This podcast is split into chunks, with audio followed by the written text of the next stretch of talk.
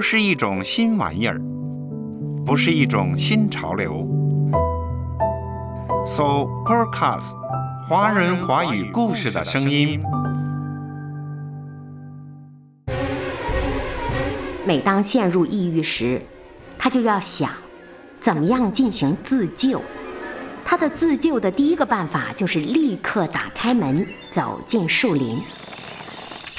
大自然治好了我的抑郁症。我是你的好朋友可辉。阅读开阔视野，豁达心胸。阅读寻到来处，明白归途。在阅读中看见不一样的世界，遇到更美好的自己。林可辉，阅读世界。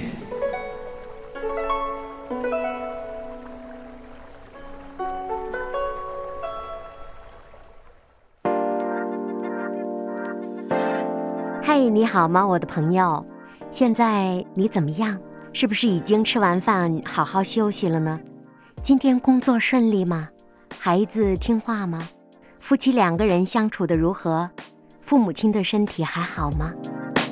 最近可会跟几个朋友聊天儿问到这几个问题，他们不约而同地说，答案都是否定的。详谈的话，一言难尽。在今天这样一个特别的时代，什么都快，什么都急，什么都在赶。我们似乎每时每刻、每一天都在跟各种情绪做斗争，不知不觉中早就陷入了抑郁状态。最近可会看了一本书，英国作家艾玛·米切尔的《大自然治好了我的抑郁症》。在这本书当中，作者亲笔描绘了动植物。也画了插图，还有他的摄影作品，可谓是图文并茂。亚马逊给了四点七星，豆瓣读书也给了八点零分，好评如潮。记得书中有一段写道：“海洋生物学家华莱士·尼克尔斯认为，站在岸边眺望大海或观看河流经过。”眼睛和大脑能够从这种视觉刺激中得到休息，这是给大脑放假，让我们从现代的繁忙生活中得到喘息，进行一场海洋冥想。当我们走进大自然，我们的大脑就能够得到解放了，我们的全身心就仿佛被大自然拥抱了。在这样的处境当中。我们自然的就放下了许多的烦恼，放下了许多心中计划还未做的事，沉浸大自然，似乎我们找到了答案。作者艾玛·米切尔饱受抑郁症困扰长达二十五年。两千零三年的某一天，他决定从繁忙的都市搬到农村，在接近大自然的乡村里。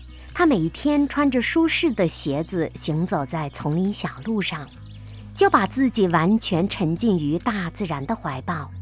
日复一日，他的抑郁症开始好转，生活也变得越来越美好。这本书里，艾玛记录了自己一年的林间生活，详细记载了大自然是如何神奇地影响了他的情绪，以及背后的科学变化。呼唤出了我们内心对树叶呀、虫子啊、鸟类呀等等这些生物本能的回应。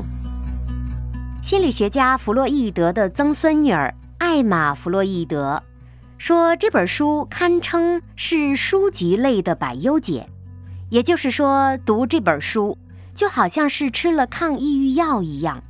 对于那些在情绪的低潮挣扎的亲爱的朋友们来说。”这本书真的有神奇的疗愈之功能。也许啊，打开这本书的同时，我们就找到了一条回归自然的疗愈之路。I see trees of green, red roses too. I see them bloom for me and you. And I think to myself.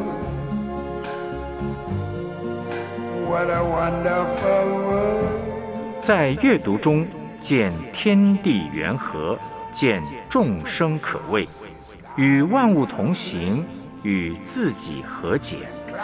林可辉阅读世界。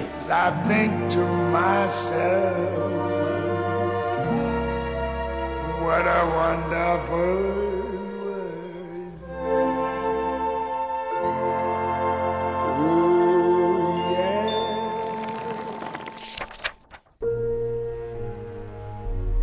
开门见山地说吧，我患抑郁症已经二十五年了。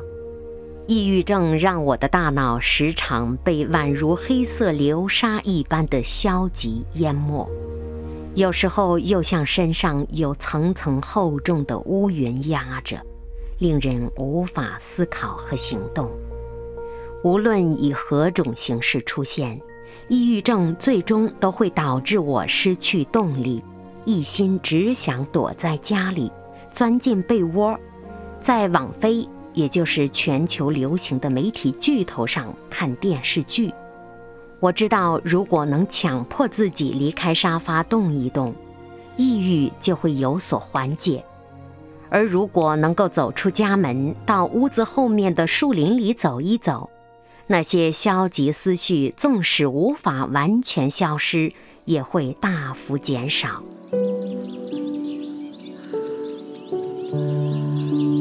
我而言，如果每天能在花草和树木间散散步，就可以起到和服药、谈话疗效一样的效果。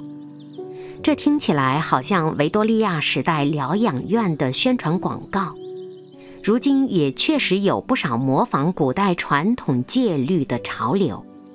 但直到去年，我才意识到，在树林中待着，哪怕只有五到十分钟，都能给抑郁症患者带来巨大益处。只要迈出家门，看看屋子背后的黑刺李和酸橙树，我就会感觉好一点儿。我姑且把它描述成为一种神经系统上的放松，在大脑中看不见、听不到的地方发生了一种反应，既舒缓又治愈。当然，我并不是第一个认识到户外散步对精神具有慰藉作用的人。大量文学作品都提到过，在乡野散步可以缓解抑郁、激发创作灵感，并加速康复。十九世纪丹麦哲学家、神学家、诗人索伦·克尔凯郭尔曾大力赞美每日例行散步。他说：“散步能让我每天都保持好的状态，远离疾病。通过散步，我获得最棒的灵感。没有什么精神上的痛苦是不能通过散步缓解的。为了到达某地，步行之外的其他方式都太快了，你会错失沿途无数的美妙和愉悦。”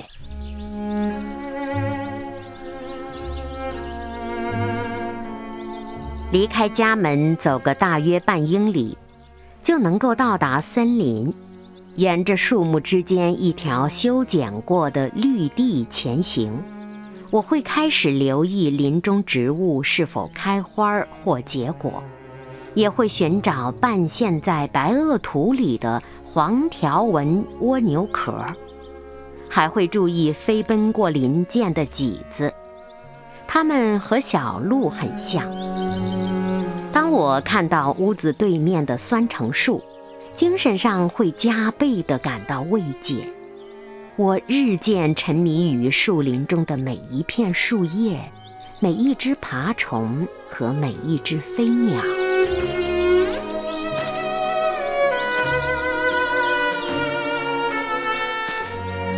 伴随着我关注到的每一处细节和散步中前行的每一枚脚印。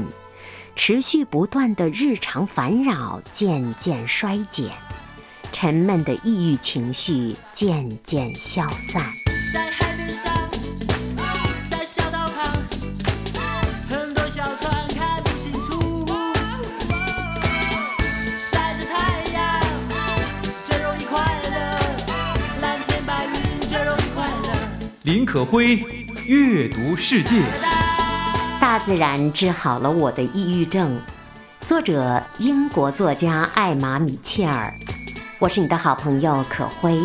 我们继续在今天的阅读世界欣赏这本书的节选。天天都要出去走走，就是喜欢出去走走，不管什么出去走走，大家一起出去走走。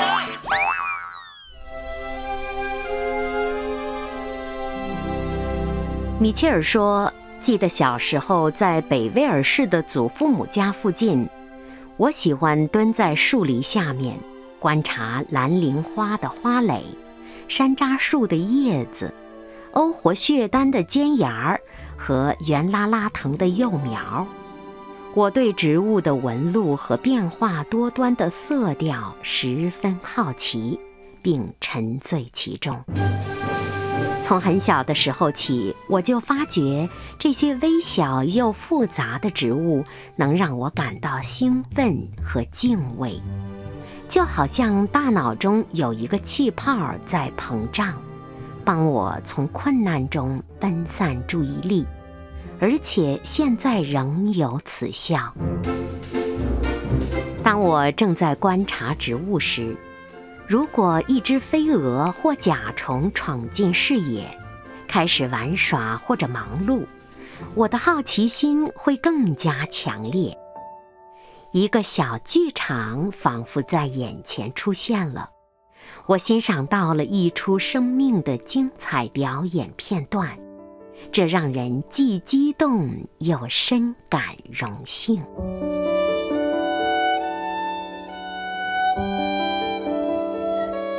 如今我四十六岁了，还是会蹲下来。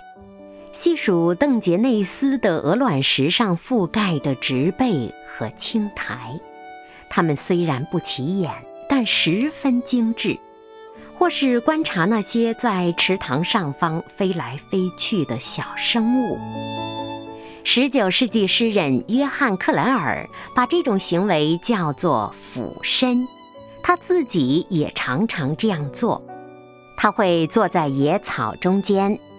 在朝中之玉的角度观察大自然，这种全身心的沉浸激发了他很多创作灵感。二零零七年，马德里大学和挪威生命科学大学一项联合研究发现，仅仅是观看自然景观，就可以加速缓解焦虑和精神疲劳，促进疾病痊愈。十年后，二零一七年，埃克塞特大学的一些研究表明，在城市景观中布置一些绿植，可以降低市民们抑郁、焦虑和紧张的程度。在户外度过的时光，有助于减低低落的情绪。最近，日本流行一种森林浴，森林浴是二十世纪八十年代初开始出现和普及的。指的是在树林或森林中待着，让身心沐浴在自然氛围中。在日本呢，有四十八个官方指定的森林浴步道，四分之一的日本人都接受过这种疗法。第一次看到这个消息时，我兴奋极了，因为这种疗法和上文描述的一模一样，正是我常常用来缓解抑郁的做法。在另一个有着不同文化的大陆上，上百万人正采用这种沉浸在植物中的自我治疗方式。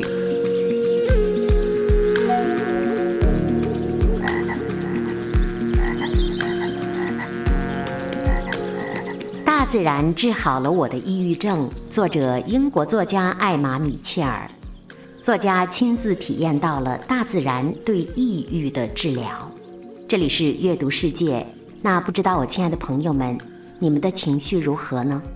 如果遇到焦虑、抑郁的时候，你是喜欢睡觉，还是去大自然中走一走呢？真心希望我们能够在自然当中，在阳光之下，在鸟声当中，知道生活当中还有许许多多美好的事物，活下去是一件幸福的事。希望作家的这本书是我们打开或者说突破情绪抑郁的一把钥匙。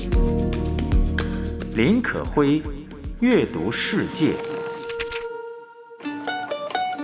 近年来，为了更好地理解森林浴，一些科学研究发现了，在绿色大自然中散步，对身体许多系统呢都会直接产生积极的影响。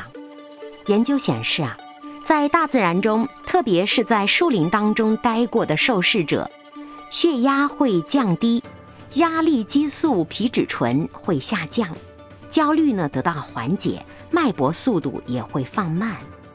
当人们在森林当中度过一段时间之后，身体中的交感神经系统活动水平也会下降，针对压力的反击或者是逃跑反应也会消失。此外，还有一种叫做自然杀伤细胞的特殊白细胞，它们的活动会增加。这种细胞可以杀死被病毒感染的细胞或者某些癌细胞。看来，去绿色的大自然中散步。到大自然当中，不仅可以治愈抑郁、焦虑等等情绪，对于身体的健康大有益处。怪不得我们身边的医生们常常建议患者们，或者是一些运动教练也常常建议一些运动员们，到大自然当中去运动，到大自然当中去呼吸，去感受天地造化之精美。艾玛·米切尔说。他家的屋子背后呢，就有树林，这让他感到精神放松。他常常被树林当中的植被景观吸引，深陷其中的时候，他觉得大自然缓解抑郁、改善健康这样的生理机制是有科学研究可以佐证的。他自己亲身验证了。作者读了很多科学研究之后，找到了一些答案，说为了防止受到病毒和细菌的感染。许多植物会产生挥发性物质和油脂，这些呢统称为植物激素。研究森林浴的团队发现，人如果吸入植物激素，会对人体的免疫系统、内分泌系统、循环系统、神经系统产生非常好的效果。植物发出的这些油脂大部分没有什么非常强烈的气味，但是对人体却可以产生明显的效用。那可会知道，有一些抑郁症的朋友呢，正在服用一种可以改善血清素的药物。血清素呢，是一种在大脑神经细胞之间传递信号的化合物。这种传递质的水平，在抑郁症患者的身体当中呢，是很低的。目前还不清楚血清素水平低究竟是情绪低落的原因，还是其他原因造成的后果。血清素和人的情绪波动呢有着密切的关系，在大自然当中，大自然会影响血清素的水平。所以说，身处户外，当阳光照到皮肤上或者照到视网膜上的时候，会触发血清素的释放。尤其是天气晴朗的时候，血清素的释放率呢就更高了。应该说，血清素的释放水平在大自然中要高得很多。所以说，作者说，在大自然当中，他感到心情很愉悦，情绪也很高昂，就是这个道理。艾玛还发现一个令人惊讶的方式，会影响到人体内血清素的水平，那就是和泥土亲密接触的时候，有时人会接触到土壤当中的益生菌。这些益生菌可以刺激人的神经细胞释放出更多的血清素，让人的心情变得更开心，情绪呢也更加高昂。所以说，常常到草地上修剪草坪，或者是栽栽花、种种树等等，真的会把心情变得更愉悦。而且，当我们进入大自然进行散步、慢跑这样的运动的时候，血液当中会释放出内啡肽。这种神经递质可以减少疼痛，给我们带来轻微的心悦感，心底里会随着运动、散步、慢跑等等，产生一种温和的、自然的兴奋感，可会特别有感触。比如在阳光好的天气里去慢跑，感受到阳光、清风，呼吸到植物特有的清新的味道，再感触一下土壤的感觉。我们身在自然里。在田野中、花园中或者树林中，这周围感觉真的是一个无形的天然的药香，心情自然就欣喜宽慰了。所以说，自然的环境真的可以给我们带来疗愈。作者艾玛说，每当陷入抑郁时，他就要想怎么样进行自救。他的自救的第一个办法就是立刻打开门，走进树林，身处广袤的大自然中，把目光投向树木、花草，还有那些错综复杂的微观世界，比如说小昆虫、小蚂蚁，以及飞舞的蝴蝶、蜻蜓等等。这些事物可以极大地影响人的精神状态。在自然里一边散步，一边把大脑专注于这些植物、这些空壳的蜗牛啦、莓果啦、穗头啦、叶片啦等等，感觉自己徜徉在大自然的细节当中，慢慢地沉浸在这大自然的怀抱里，会强烈地感觉到这来源于一种古老的寻觅的本能。它能够分散和消除焦虑，让人在散步时专注于当下。艾玛说：“我把它当作是一种野外的瑜伽。”缓缓降落时，如果回看，远处日边云深，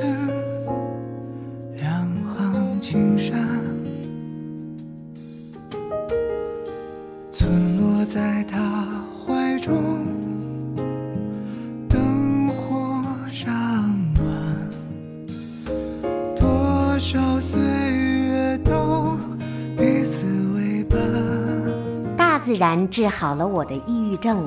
作者艾玛·米切尔，我是你的好朋友可辉。他们席地而坐，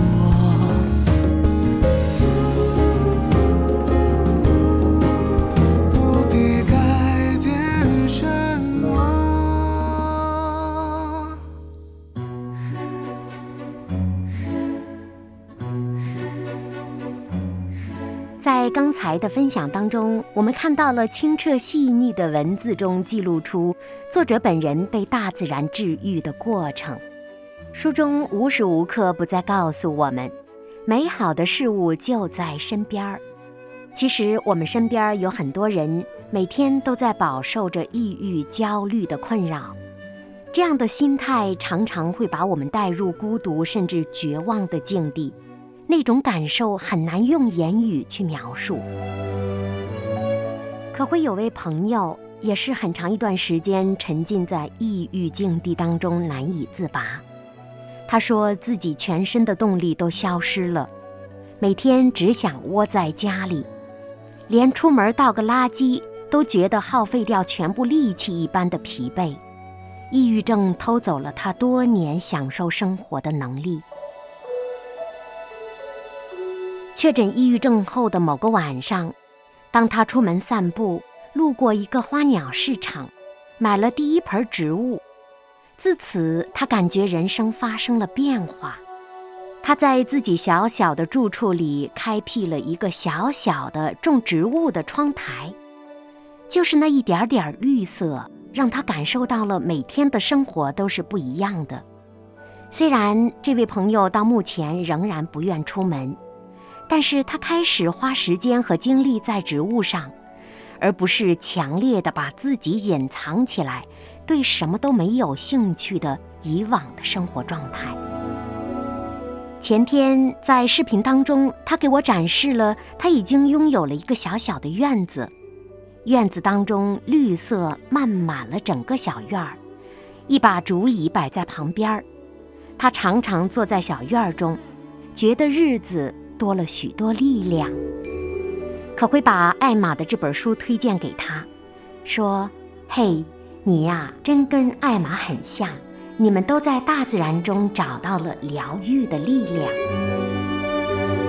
也许我们很多人没有办法像艾玛、像可辉的朋友那么幸运，可以随时搬回老家，搬回乡村，走进大自然。没关系。”都市生活当中，我们也可以找时间亲近自然。比如窗外的树，比如清早的鸟叫，比如某某绿化带当中的小野花儿。只是蹲下来片刻，仔细的看看它们，给它们拍张照片儿，这一天的心情也许就有变化。很想说，我亲爱的朋友们，生活很不容易，每一天都会面临各种各样的艰难。让我们学会从艰难的生活中抽身片刻，把那些烦扰自己的工作、财务、人际关系等等暂时放下来，让自己走进自然里，走去触摸一下花草树木，感受一下鸟兽虫鱼，感受一下大自然充满灵性的气氛，在自然当中。我们自然的就会得到了舒缓和疗愈。有时候真的觉得，自然可以为压力和焦虑的人提供天然的治疗方案。自然本身就是最好的医生。我记得天才建筑师安东尼·高迪说过：“所有的答案都在大自然中。”这句话可会相信，而且深信不疑。大自然它来源于上帝最美好的创造。我记得前天读诗篇十九篇，第一句话就深深地触动了我：诸天述说神的荣耀，穹苍传扬他的作为。这诸天这穹苍，可不就是整个大自然的概括描述吗？整个大自然都在述说着造物主我们的上帝的荣耀和奇妙的作为。上帝创造了天地万物，也创造了你和我。回到这创造的自然当中，我们感觉到一朵小花、一株小草、一只小蜗牛都是有灵气的，都可以给人带来抚慰。我们是上帝美好的创造。大自然在述说着上帝美好的作为，上帝从来不改变。如果我们打开心灵的耳朵去聆听，就会听到诗人传递的来自上帝的呼唤。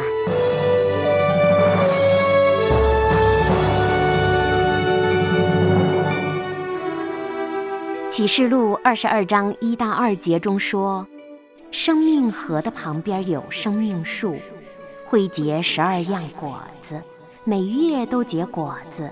树上的叶子乃为医治万民。当我们真的扛不住了，就让我们仰头呼求他，求他医治我们。耶稣来这世上，就是为了宣讲福音，医治各样的病症。有一道河，这河的分叉。是神的常欢喜，这城就是至高者居住的圣所，身在其中，城必不动摇，到天一亮。神的帮助这城，外邦喧嚷，列国动摇。祝福你，亲爱的朋友，愿你的生活是健康的、平安的。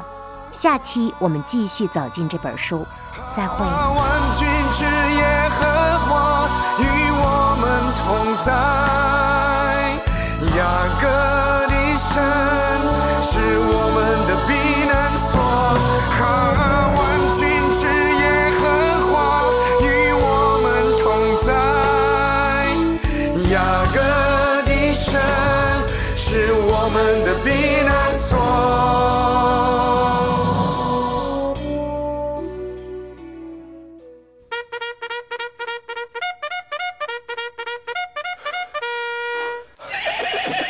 Podcast，华人华语故事的声音。